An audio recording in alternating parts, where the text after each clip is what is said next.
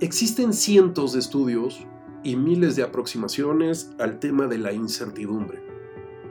Empecemos por conocer la definición. Hay una muy corta que dice falta de certidumbre y pues no nos orienta en nada. Hay otra definición que dice que incertidumbre es la duda o falta de certeza, especialmente si provoca ansiedad o inquietud. Pero, como notarás mayormente, se aplica este sustantivo en relación con hechos futuros, que por eso mismo son desconocidos, e inclusive en esta obsesión por determinar de alguna forma certezas, se ha clasificado en tipos de incertidumbre, debido a errores de medición, o por el proceso, en el modelo, en la estimación, en la implementación, incluso se han diseñado hasta metodologías para el cálculo de la incertidumbre. No obstante, cuando usamos este término en relación con lo que estamos viviendo, surgen cientos de interrogantes, para los cuales desafortunadamente no tenemos respuestas. Además, no fuimos entrenados, no fuimos preparados para convivir con la incertidumbre y no sabemos cómo relacionarnos. En esta recurrencia por generar certezas, inclusive hemos llegado al extremo de calcular cuántas de nuestras preocupaciones acaban por ocurrir. Hace algunos años la Universidad de Pensilvania publicó un estudio en donde los resultados son impresionantes y se nos dice que más del 91.4% de las cosas por las cuales nos preocupamos nunca ocurren. Existen muchos artículos publicados sobre psicología clínica que contemplan la incertidumbre como un sesgo cognitivo, en donde las preocupaciones, la obsesión, el miedo al futuro, generan síntomas de nerviosismo, inseguridad, angustia, estrés, inclusive desesperación y depresión. Es necesario que empecemos a entender y aceptar que la situación que estamos viviendo es algo que llegó para quedarse y esto no va a ser una nueva normalidad, sino una nueva era.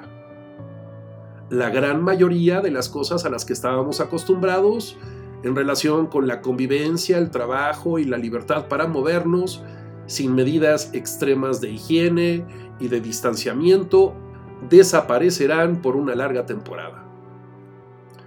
La incertidumbre siempre ha estado presente.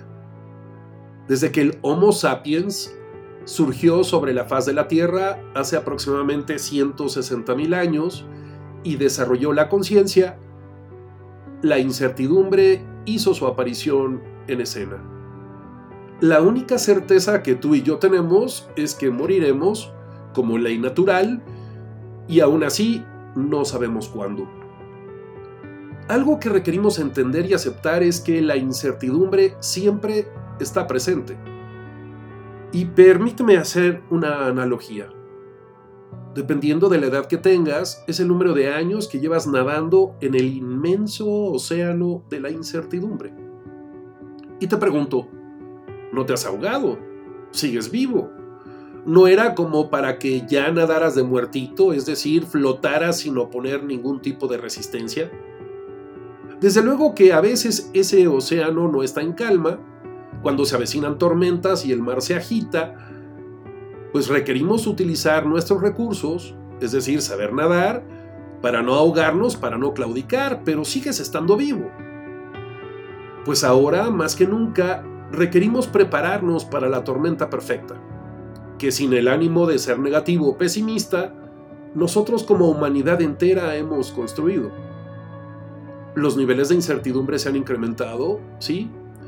Y como en la fábula de la rana en la olla del agua caliente, es necesario que tomemos las medidas para no acostumbrarnos, que vaya subiendo la temperatura y que acabemos cocidos y que ni siquiera nos diéramos cuenta en el proceso, quedarnos paralizados y no hacer nada. A ver, no se trata de buscar a toda costa el lado positivo, de lo que hablo es que siempre ha existido y siempre existirá la incertidumbre como nuestra compañera, y si ya lo sabemos, ¿qué podemos hacer al respecto?